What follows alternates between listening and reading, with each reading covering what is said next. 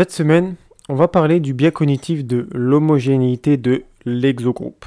Et parmi tous les thèmes, celui-ci les remplit tous, que ce soit la mémoire, le social, l'apprentissage, les croyances, l'argent et la politique. Donc ce biais cognitif, c'est la tendance qu'ont les êtres humains à croire que les membres du groupe dont ils ne font pas partie, ce qu'on appelle donc les exogroupes, sont très similaires les uns aux autres, que ces personnes sont principalement caractérisées par des traits stéréotypés et ont une vie émotionnelle pauvre et simple. Alors qu'on considère que les membres qui font partie de notre groupe, dont on fait partie du coup, ce qu'on appelle les endogroupes, on, se considère plus comme diversifiés par rapport aux exogroupes. Un exemple très simple de la politique, les gens de gauche se considèrent comme beaucoup plus diversifiés que les gens de droite. Un autre exemple dans le monde de l'emploi, l'emploi que nous occupons nous lie à un certain endogroupe et place les personnes qui n'occupent pas le même emploi que nous dans un exogroupe.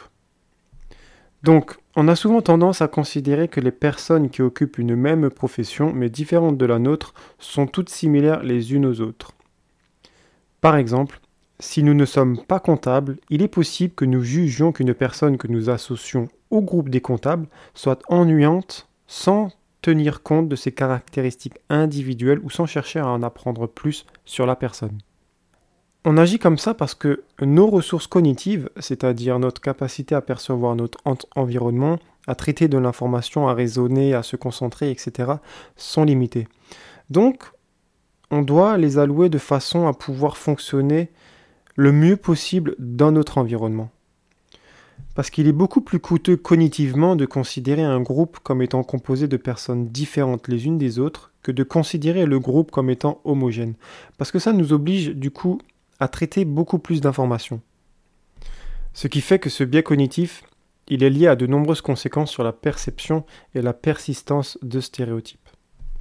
Donc pour éviter de tomber dans ce biais cognitif, il n'y a qu'une seule chose à faire. C'est de s'efforcer d'adopter et de maintenir activement une attitude positive à l'égard des membres de nos exogroupes, c'est-à-dire des membres qui ne font pas, entre guillemets, spécialement partie de notre groupe parce que ça nous rend plus disposés à considérer que nous partageons certaines facettes identitaires avec ces personnes et à considérer que nous faisons toutes et tous partie d'un grand groupe qui est simplement sous-divisé par la suite. On connaît tous cette citation qui dit qu'il faut diviser pour mieux régner. Et c'est exactement ce biais cognitif en fait.